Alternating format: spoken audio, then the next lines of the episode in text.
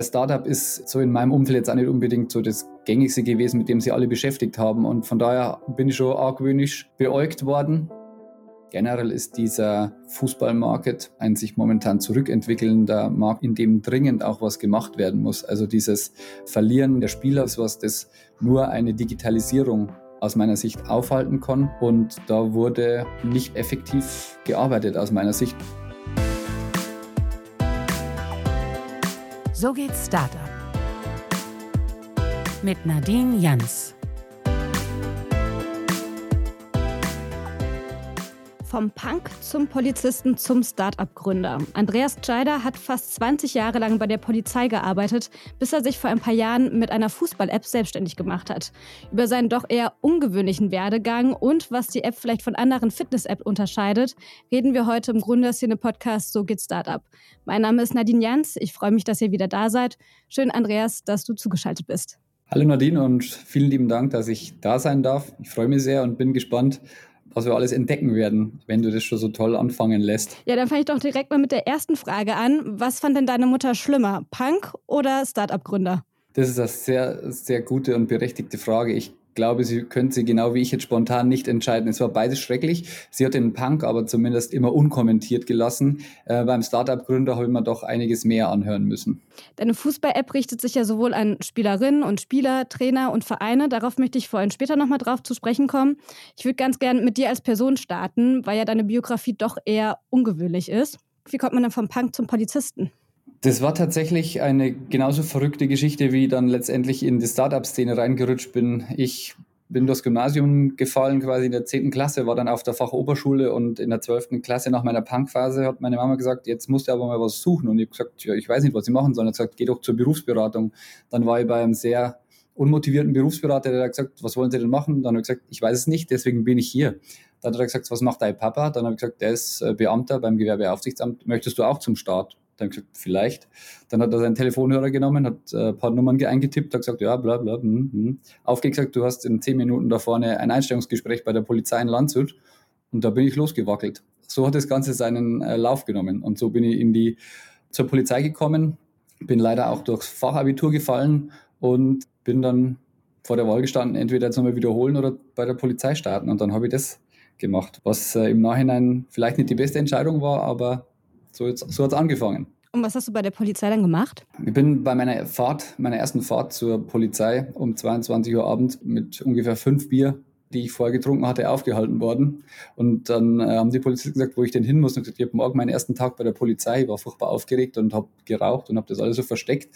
Habe dann bei der Polizei angefangen, meinen, meinen Dienst angetreten, habe eineinhalb Jahre lang mich gefragt, was ich da eigentlich mache und habe dann festgestellt, nach dem ersten Praktikum, Polizei dein Freund und Helfer ist nicht nur eine Floskel, sondern die kann man auch anwenden, wenn man möchte.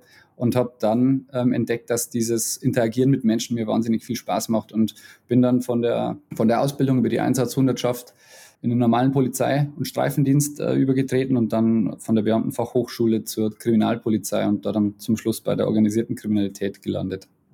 Ist ja so eine Beamtenlaufbahn ja schon eher was sehr Sicheres. Ich habe jetzt auch gelesen, du bist äh, Vater, hast eine Familie, bist verheiratet.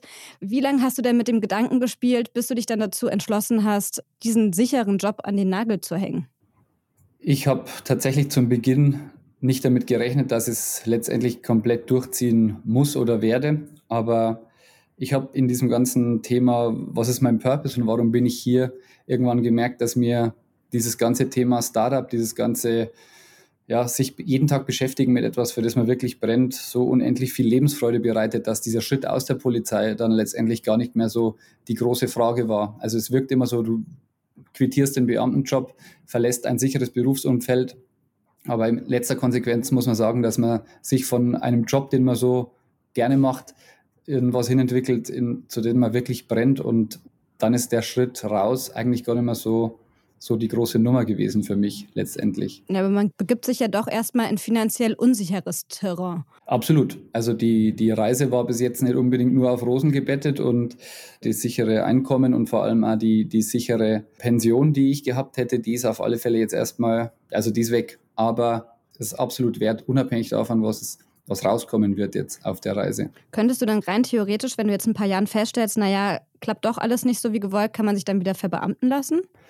man könnte, glaube ich, eine gewisse Anzahl von Jahren wieder zurück. Ich glaube, die ersten drei Jahre könnte man zurück, müsste man da wieder den kompletten Einstellungstest durchlaufen und den medizinischen Check-up. Aber das ist für mich zu 100 Prozent kein, kein Thema mehr. Also, was ich bei dir auch besonders spannend finde, ist ja diese Fallhöhe. Also, manche starten ja irgendwie während des BWL-Studiums nebenher, hatten eh noch kein eigenes Einkommen.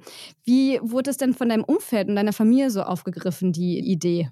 Die vorher schon aufgeführte Mama hat vermutlich mehr schlaflose Nächte gehabt als ich. Die ist sehr sicherheitsbedürftig und ähm, hat das absolut überhaupt nicht nachvollziehen können. Also in meinem engeren Freundeskreis und Umfeld ist schon genau die gleiche Frage gestellt worden. Ja, was machst du da jetzt eigentlich? Was, weil Startup ist in, so in meinem Umfeld jetzt auch nicht unbedingt so das gängigste gewesen, mit dem sie alle beschäftigt haben. Und von daher bin ich schon argwöhnisch beäugt worden, ähm, habe aber auch viel positiven Zuspruch bekommen. Aber gerade so die, die Familie hat äh, schon sehr, äh, sehr kritisch in Frage gestellt, was ich da mache, wobei meine Frau die, die große Stütze war und das von Anfang an quasi mit begleitet und unterstützt hat, auch als, als Mitgründerin.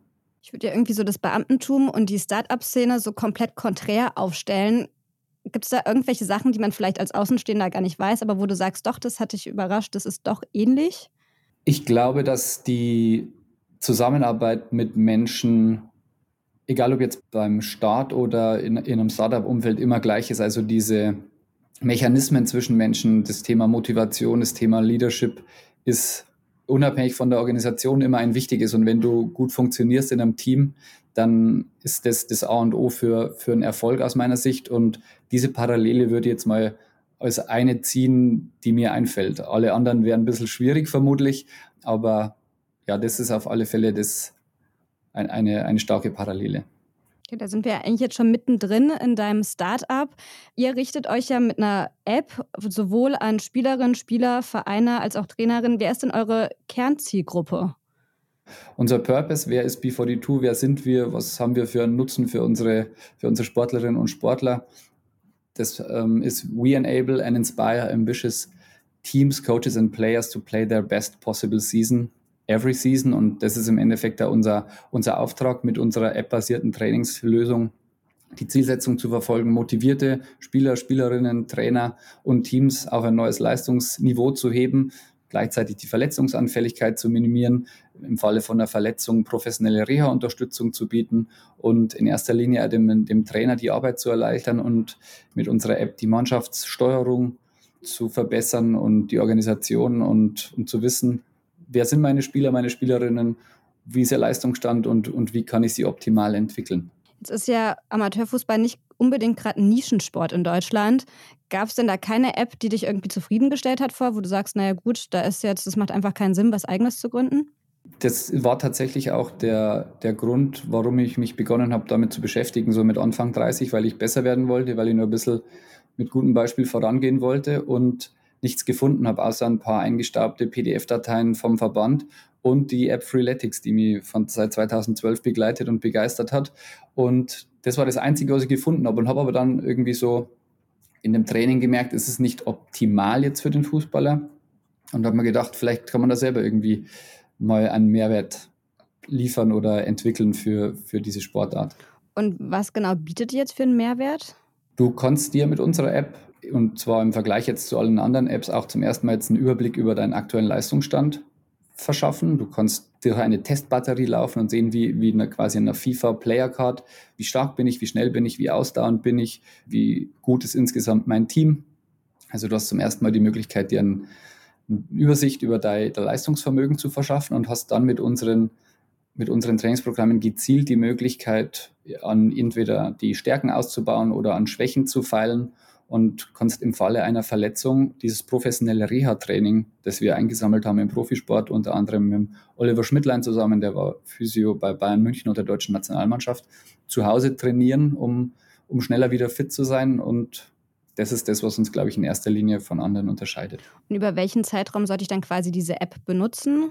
Die App ist ein Begleiter für die ganze Saison über. Du kannst damit trainieren in der Sommer- und Winterpause, du kannst im Falle einer Verletzung damit trainieren, du kannst präventiv trainieren und ähm, sagen, okay, bin jemand, bin eine Spielerin, ich habe oft ähm, Verletzungen im hinteren Oberschenkel, immer wieder Muskelfaserrisse, du kannst präventiv trainieren, du kannst dich ähm, regenerativ damit ähm, fit halten während einer intensiven Vorbereitung. Also wir sind quasi über die ganze Saison über ein Begleiter der Trainer, der Spielerinnen und Spieler und der Teams. Werbung. Logistik und E-Commerce bieten immer neue Chancen, auch für Startups. Den aktuellsten Trends widmet sich Lieferzeit, der Logistik-Podcast von Hermes. Alle zwei Wochen geben dir Experten aus Forschung, Wirtschaft und Politik Brancheninsights. In der neuesten Folge Seriengründer Matthias Friese über die Herausforderungen für Gründende im Logistikbereich. Hör bei Lieferzeit rein und erfahr, was die Logistik von morgen bewegt. Jetzt überall, wo es Podcasts gibt. Ihr seid ja glaube ich, im Juni 2019 gestartet. Das war ja noch lange, bevor man über Corona oder die Pandemie nachgedacht hat. Und da gab es ja noch diese Saison, wo man gespielt hat, wo man dann vielleicht eine Phase hatte, wo man einfach fit bleiben wollte. Wie musstet ihr denn euer Geschäftsmodell anpassen und inwieweit habt ihr denn auch diese Pandemie zu spüren bekommen?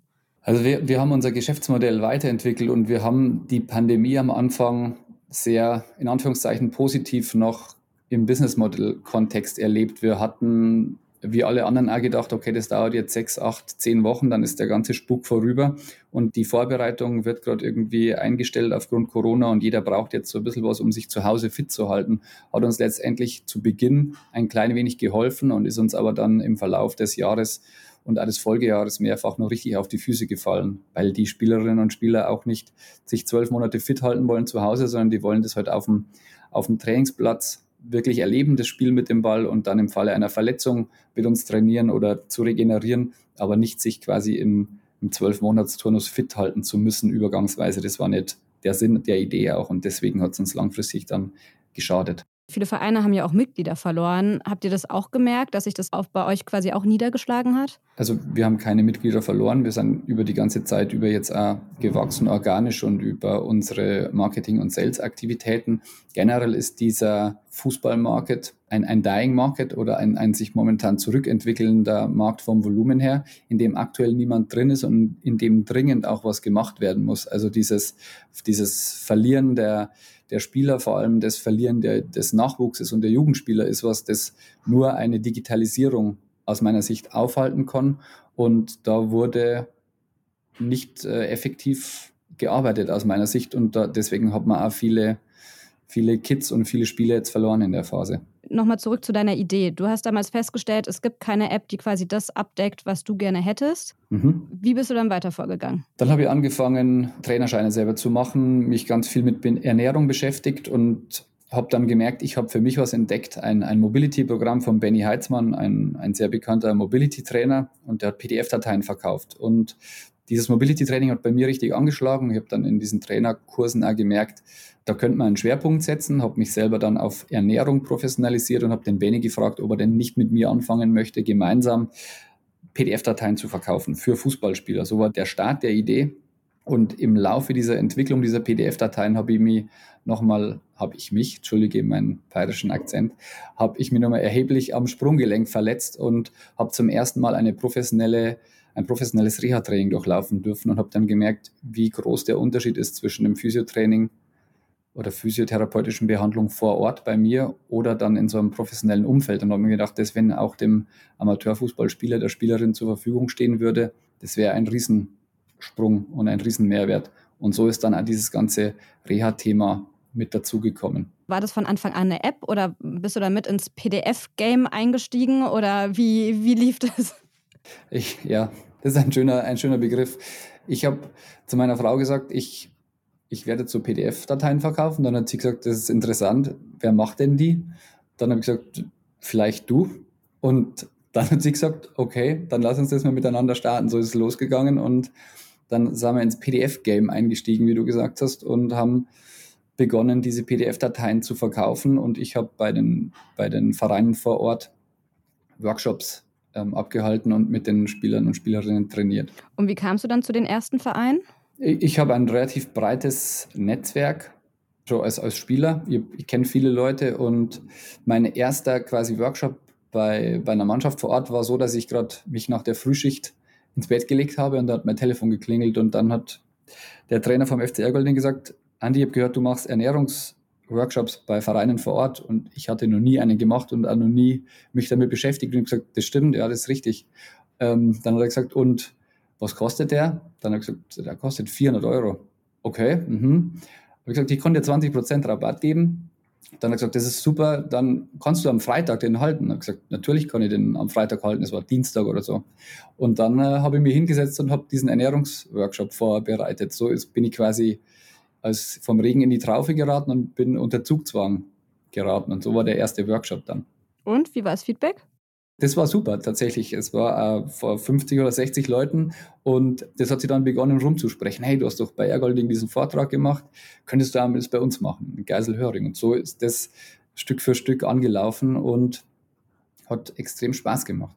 Nochmal ganz kurz, vielleicht können wir es nochmal zeitlich einordnen. Wann war das denn? Das war jetzt, sagen wir mal so, 2017 im Juni gestartet. 2016 im Juni habe ich begonnen, mit der Idee zu beschäftigen. 2017 im Januar habe ich die GmbH gegründet und 2, Juni 2017 haben wir losgelegt mit den PDFs. Und so 2018, Anfang 2018, habe ich beschlossen, ja, eigentlich, wir brauchen ja auch eine App einmal. Und äh, dann habe ich in, einer, in, in einem Portal eine Anzeige geschalten, die hat genau das Interesse von einem 18-jährigen Entwickler geweckt. Und der Jonas, der gerade eben drei Meter weg von mir sitzt, ist immer noch dabei.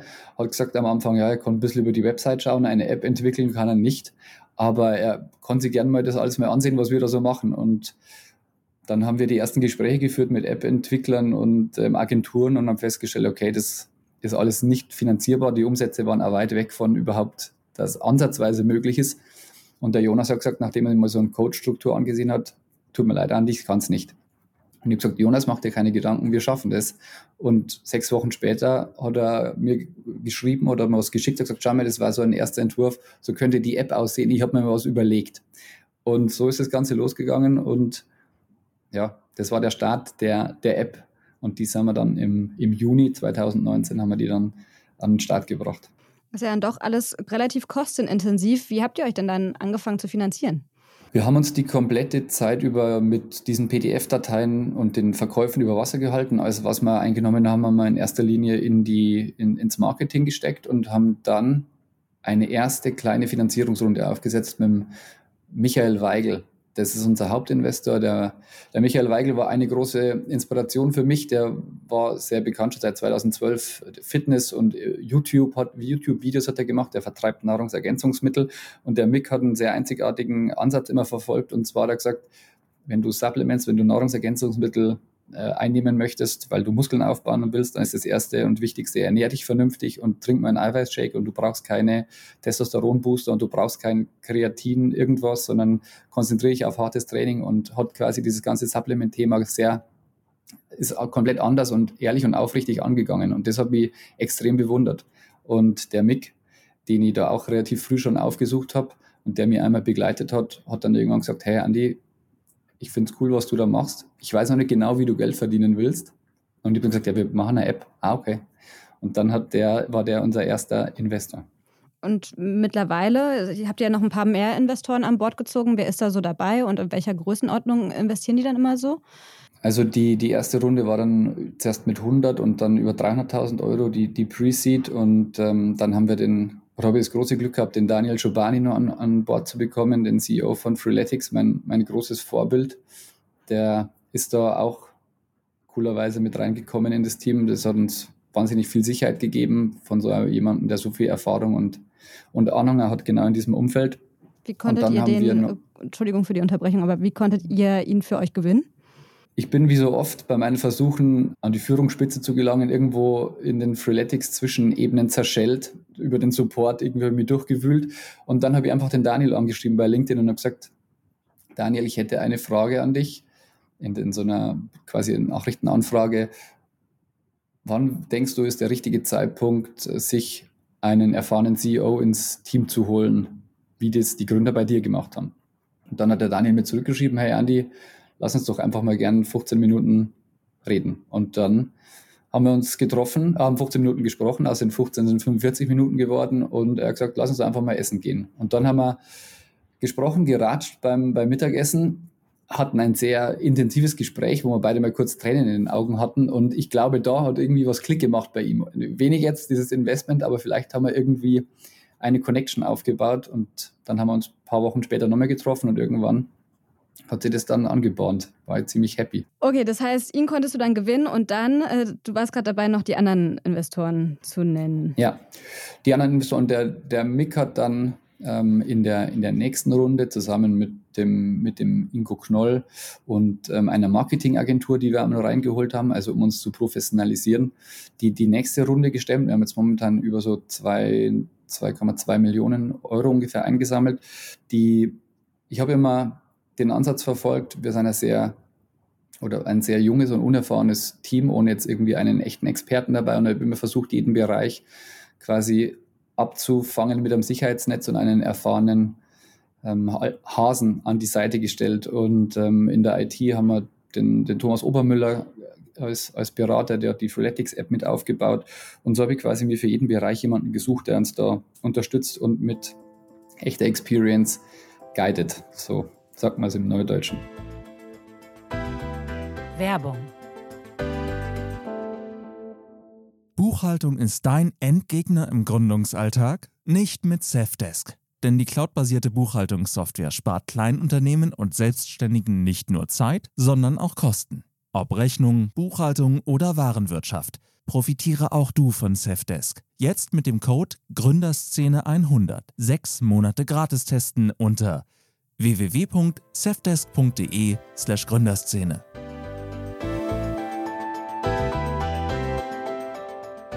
Ohne die richtige Technik geht nichts, vor allem im Business. Mit den Dell Latitude Laptops erreicht dein Unternehmen jetzt ein neues Tech-Level. Von intelligenten Funktionen bis zu umfassenden Sicherheitslösungen bleiben hier keine Wünsche offen. Lass dich von den Dell Technologies Experten und Expertinnen beraten und finde deinen neuen Business-PC. Weitere Infos gibt's unter dell.de/kmu-beratung und in den Show Notes viele Startups haben ja auch gerade in der Anfangsphase das Problem, dass ihnen dann irgendwann das Geld ausgeht oder dann irgendwie Probleme haben mit dem Geldmanagement. Hattet ihr das auch zwischenzeitlich? Ich würde sagen, das ist die, die Art und Weise, wie, wie ich das Unternehmen führe und nach vorne konzeptionell plane. Also dieses, dieses Thema, dieses Geldthema begleitet uns ständig, weil ich versuche, den maximalen Wachstum zu erzeugen und natürlich mit mit einer gewissen Risikoplanung nach vorne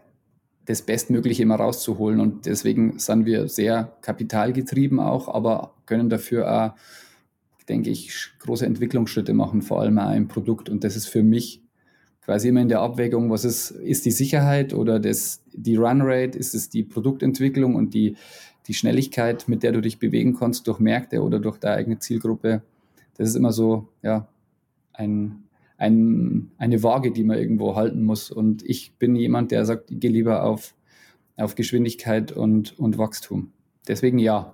Gab es zwischenzeitlich auch Phasen, wo du dachtest, oh, das geht jetzt wirklich komplett in die Hose und das war irgendwie eine Fehlentscheidung, das hätte ich anders machen sollen? Ach, ich glaube, ich habe viele Fehlentscheidungen getroffen. Tatsächlich, ähm, dieses existenzielle, es geht nicht mehr weiter, hatte ich noch nie. Und ich glaube, dass dieses, dieses ehrliche Gefühl, äh, das ich würde sofort jemanden sagen bei uns im Team, wenn es irgendwie richtig schief hängen würde. Und das, das hatte ich tatsächlich nur einmal und ähm, ansonsten nie. Das ging auch um einen Diskurs mit unserem Investor, den wir dann beigelegt haben. Aber ich glaube, dass ja dieses Gefühl, dass es nicht mehr weitergeht oder dass wir nicht so Schritt für Schritt dahin kommen, das hatte ich tatsächlich noch nie. Und ich habe das erst heute wieder gesagt zu meinem Team, so wir, wir stehen jetzt an einem Punkt und reden von was und von dem ich da spreche, das ist für mich deutlich realistischer, als zu sagen, du sitzt irgendwann am Schreibtisch mit einem leeren weißen Blatt Papier und sprichst davon, eine App zu haben oder den Stand zu haben, den wir jetzt gerade haben. Und mit dieser, mit diesem Mut und mit dieser Zuversicht gehe ich so durch die Wochen. Wie viele seid ihr denn mittlerweile in dem Team? Wir sind 17 ähm, Vollzeitangestellte und ähm, drei Werkstudentinnen. Was ist denn das nächste Ziel von euch?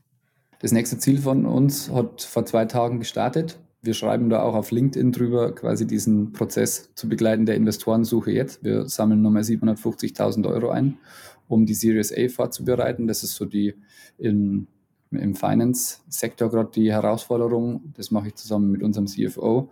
Und äh, dann im Produkt die, die Themen so weiterzuentwickeln, wie wir es jetzt gerade mit den Profivereinen auch kommunizieren, die unser Produkt jetzt beginnen zu nutzen, um dann bestmöglich die nächsten Schritte zu gehen. Ihr wart ja auch schon zweimal App des Tages im Apple Store. Apple arbeitet ja seit ein paar Jahren mit Startups zusammen, um die bewusst zu fördern. Wart ihr da irgendwie Teil eines Programms oder wie lief das ab? Das war auch sehr interessant. Die haben, da hat mir jemand angerufen und hat gesagt, er ist von Apple und und dann habe ich gedacht, okay, das ist jetzt wieder irgend so ein typischer, klassischer Facebook-Marketing-Mitarbeiter, der möchte dir jetzt irgendwas erzählen von, zu den Marketing-Ads. Und ich habe gesagt, ja, und okay. Und im Laufe des Gesprächs habe ich irgendwann kapiert, okay, der lädt uns gerade nach Berlin ein. Das ist anscheinend irgendwas äh, Größeres und habe dann da mal nachgeguckt und habe dann gelesen, wow, das ist eine ziemliche Ehre. Und äh, wir haben uns da nirgends beworben, sondern die haben uns ausgesucht und dann durften wir da mit den Apple-Experten so eine kleine, einen kleinen Workshop durchlaufen und dann wird einem so erklärt, wo man selber vielleicht noch Nachholbedarf hat, was man verbessern könnte und ähm, war dann immer wieder so, so Remote-Workshops auch. Es war echt äh, eine coole Zeit und habe mal viel mitnehmen können. Aber wart ihr mit anderen Startup-Gründern zusammen oder nur ihr zwei oder wie, wie lief das ab? Nein, da waren dann tatsächlich auch andere, andere Startups mit dabei in diesen, in diesen Workshops und da hat man sich austauschen können und äh, man hat immer einen Ansprechpartner gehabt. Es war echt beeindruckend, wie, wie das auf, aufgestellt war. Wart ihr zu dem Zeitpunkt schon als App im Apple Store verfügbar oder war das davor? Es war nach äh, drei oder vier Monaten, nachdem wir im, im App Store das erste Mal aufgetaucht sind. Mittlerweile, ich habe mal vorhin geschaut, in welchen Ländern ihr überall schon runtergeladen wurdet. Und es ist wirklich ein sehr bunter Mix. Österreich, Belgien, Ägypten, Irland, Kenia, Nigeria, Rumänien, Schweiz, England und Vietnam. Kannst du mir erklären, wie dieser wilde Ländermix zustande kommt? Das sind alles unsere ähm, Zielländer, in denen wir jetzt nach und nach reingehen. Und nein, ähm, ich denke einfach aufgrund, dass wir eine, eine, die App in englischer Sprache verfügbar gemacht haben, ähm, sind wir in den, in den Ländern verfügbar, in denen wir unsere App auf, auf Englisch runterladen können. Und da haben dann anscheinend sind Personen auf uns aufmerksam geworden und haben uns auch runtergeladen. Aber die Kern, der Kernmarkt ist immer nur Dach. Ich habe mir mal eure Bewertungen im App Store durchgelesen. Die sind ja mittlerweile durchweg. Ich glaube, der Durchschnitt ist 4,9 von 5 Sternen. 4,8, aber ich, ja. Oh, 4,8 von 5 Sternen. Gerade am Anfang sind aber relativ viele negative Rezensionen. Irgendwie die App stürzt ab, da läuft das schief oder irgendwie, also wie sehr setzt einem das denn zu, wenn man sagt, okay, ich möchte jetzt selbstständig werden und das muss ja dann erstmal laufen und dann trudeln dann so negative Bewertungen ein? Das ist somit das Schlimmste, was einem tatsächlich immer so passiert. Wobei diese, diese ganzen Abstürze und so, die waren, ich glaube, rund um Weihnachten 2019. Die, da haben wir was Neues aufgespielt und ähm, haben es nicht gemerkt, zwei Tage lang. Und dann konnte man im App Store auch nichts mehr einreichen, weil die auch die, die Türen zugesperrt hatten über Weihnachten und da war ein, ein Mega-Bug im Onboarding drin und da hat es viele schlechte Bewertungen gehagelt. Generell am Anfang waren es ganz okay, weil wir hatten tatsächlich viele, viele Sportlerinnen und Sportler, die uns schon von der PDF-Zeit her gut gefunden haben und die haben uns am Anfang diese wirklich sehr überschaubare App noch sehr gut bewertet. Also es war ja wirklich ein, ein Schritt für Schritt, ist es, ist es jetzt immer noch, aber es war damals nur ein viel kleinteiliger Schritt-für-Schritt-Prozess und diese, diese begeisterten, ich sage wirklich Fans, die haben uns da viel verziehen, glaube ich, in diesem, äh, in diesem, zu diesem, in diesem Start. Wie teuer ist denn eure App, wenn ich mir die jetzt runterlade? Die ist kostenlos verfügbar. Du kannst auch in, in großen Teilen die kostenlos nutzen als, als Team, als Trainer und auch als Spieler oder Spielerin. Du kannst damit einzelne Workouts durchlaufen. Wir haben eine kostenlose Ernährungs-App, wo du individualisierte Ernährungspläne bekommst, sogar runtergebrochen auf die Mikronährstoffe. Und ähm, für die ganzen Pläne ähm, muss man dann bezahlen. Kostet 29,90 als ein Drei-Monats-Abo oder fürs Jahr 79,90 dann. Aber muss ich quasi bei einem Verein angemeldet sein oder kann man das auch als Privatperson sich runterladen? Du kannst heute loslegen und als ambitionierte Nadine dir ein Profil anlegen und sagen, die Nadine ähm, setzt sich als Ziel, also diese Ambition, du kannst es für dich dann in der, in der App aufschreiben, ich möchte noch zehn Tore schießen in der Rückrunde, sagen wir jetzt mal. Und dann ähm, kannst du loslegen, selbstständig trainieren und wenn du sagst, ich habe mich jetzt verletzt, kannst du ein Reha-Programm machen. Wenn du sagst, ich möchte jetzt mal sehen, wie gut bin ich denn, durchläufst einen Leistungstest und kannst sie dann benchmarken, vergleichen gegen andere Spielerinnen auf deiner Position und dann kannst du sagen, ich möchte jetzt stärker werden, ich möchte mehr, ich möchte beweglicher werden, ich möchte schneller werden. Und dann kannst du mit, mit spezifischen Programmen daran arbeiten. Und hat man das auch als Einzelperson, wenn der Verein das jetzt zum Beispiel runterlädt, oder muss ich das dann zusätzlich nochmal abschließen? Nein, wenn der Verein sagt, wir, wir kaufen einen Zugang für eine Mannschaft oder wir verkaufen den Zugang fürs ganze Team, dann kannst du automatisch ähm, mittrainieren und musst nichts extra bezahlen. Was dann langfristig euer Geschäftsmodell? Also dann quasi das Bezahlabo oder dann das, was umsonst ist mit Werbung? Oder? Wir, wir hatten einen, einen Mix vorgesehen, ähm, gerade auch dieses ein, ein werbegetriebenes Advertising-Modell zu integrieren, das uns in den ersten Sales-Gesprächen, ich sage jetzt nicht mal um die Ohren geflogen ist, aber die, die Vereine haben diesen, diesen Mehrwert und die Spielerinnen und Spielerinnen haben den Mehrwert nicht erkannt. Und es ist uns eigentlich schon zum zweiten Mal passiert, dass was etwas, das nichts kostet, ist nichts wert. Und das war eine Erkenntnis, die war in Ordnung. Damit hätte ich jetzt nicht gerechnet und habe nicht damit kalkuliert, aber wir gehen auf ein, ein ganz normales Revenue-Modell über Einzelspieler, Einzelspielerinnen und Teams, Schrägstrich, Vereine. Oliver Schmidtlein habt ihr ja einen relativ bekannten Unterstützer mit an Bord. Wie kam es denn dazu? Den Oliver Schmidtlein habe ich vier Jahre lang verfolgt, würde ich jetzt mal sagen. Es war der erste, den ich angefragt habe, ob er sich denn nicht vorstellen könnte, dass man dieses Know-how, das er besitzt, ähm, für mich war er immer so ein Vorreiter. Schon der ist 2006 mit Klinsmann aus Amerika rübergekommen und hat quasi einfach Dinge gemacht, die andere nicht gemacht haben. Und deswegen war der Olli immer so ein, ein Traumpartner. Und der hat mir mehrfach abgesagt und ich habe mehrfach nicht nachgelassen. Und letztendlich habe ich ihn eingetütet. Was glaubst du, womit hast du ihn letztlich rumbekommen? Mit meinem Salsa. Nein, ich glaube, es war eine Mischung aus der Weiterentwicklung des Produkts und ein dadurch besseres Verständnis, das sie bei ihm entwickelt hat für die Vision, wo wir hinwollen und dass wir nicht die dass wir nicht ähm, den Therapeuten ersetzen wollen, sondern dass wir den Therapeuten als essentiell wichtig betrachten und, und wir es schaffen wollen, dass zur Therapie dieses Training zu Hause einfach eine zusätzliche Möglichkeit ist, schneller wieder fit zu werden und sich langfristig nicht mehr so häufig zu verletzen. Und das, glaube ich, hat ihn dann irgendwann gepackt. Was ist bei euch jetzt gerade noch so die größte Herausforderung, wenn ihr so ein Kundenfeedback bekommt? Die größte Herausforderung momentan ist es, die, diese Weiterentwicklung des Produkts noch in die, in die Tiefe zu perfektionieren, diese ganzen Team-Features, dieses Team organisieren, dieses, wir haben im Endeffekt was entwickelt, dass du als Trainer ein erkennen kannst, ob deine Spieler, deine Spielerinnen überlastet sind und die können über Trainingsfeedback dann sagen, ich fühle mich so erschöpft. Also man kann so ein RPI berechnen und diese ganzen Themen zu, in die Tiefe noch zu entwickeln, fertig zu optimieren, die Bugs rauszuentwickeln aus der App, die natürlich bei so einem großen ähm, Erweiterung auch immer wieder auftreten. Das ist gerade so momentan die größte Herausforderung und dann gibt es eigentlich nur mega coole Milestones, auf die wir uns alle richtig, richtig freuen. Das klingt sehr vielversprechend. Wir sind auch schon fast am Ende unserer Zeit. Bevor wir ganz zum Ende kommen, wir stellen immer noch zwei Fragen. Und zwar, was stimmt dich denn gerade positiv und was bereitet dir Sorgen? Was mir gerade Sorgen bereitet, ist die Situation mit Corona und die Art und Weise, wie sie den, den Fußball, den, vor allem den Kinder- und Jugendfußball und die Vereine trifft im Amateurbereich.